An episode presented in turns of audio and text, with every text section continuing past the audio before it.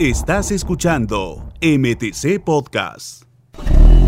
Manejar un vehículo, estar al volante, implica una gran responsabilidad, como por ejemplo mantenerlo en óptimas condiciones para evitar cualquier tipo de accidente en las pistas. Para ello, las unidades deben contar con un certificado de inspección técnica vehicular vigente, el cual garantiza que el vehículo se encuentra en buen estado y es seguro para circular por las vías públicas. ¿Sabe dónde y cómo se realiza la inspección técnica vehicular? En MTC Podcast le contamos todo. Lo primero que debes hacer como conductor para empezar este proceso es elegir un centro de inspección técnica vehicular. Pero cuidado, intentar ahorrar unos soles te puede salir caro. El centro al que vayas debe estar autorizado por el Ministerio de Transportes y Comunicaciones. Luego, deberás acudir al local elegido con tu vehículo para que pase por la inspección. ¿En qué consiste la inspección? Comprende tres etapas. 1. Registro y verificación documentaria. 2. Inspección visual. 3. Inspección mecánica. En la primera etapa te van a pedir la tarjeta de propiedad o tarjeta de identificación vehicular, así como el certificado del SOAT vigente o el certificado contra accidentes de tránsito CAT.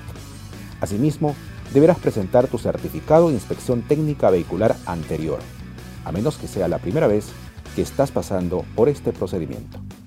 Si tu vehículo está habilitado para el servicio de transporte terrestre, te solicitarán el certificado de habilitación vehicular o documento de formalización del vehículo, según la modalidad del servicio que prestes.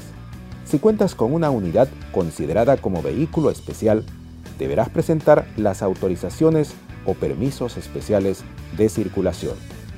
La segunda etapa es la inspección visual, donde los especialistas del centro revisarán el estado de conservación de la carrocería, espejos y parabrisas. Además, van a inspeccionar la instalación de láminas retroreflectivas, dispositivos anti-empotramiento o parachoques. Verificarán la integridad estructural del chasis y vigas principales del vehículo.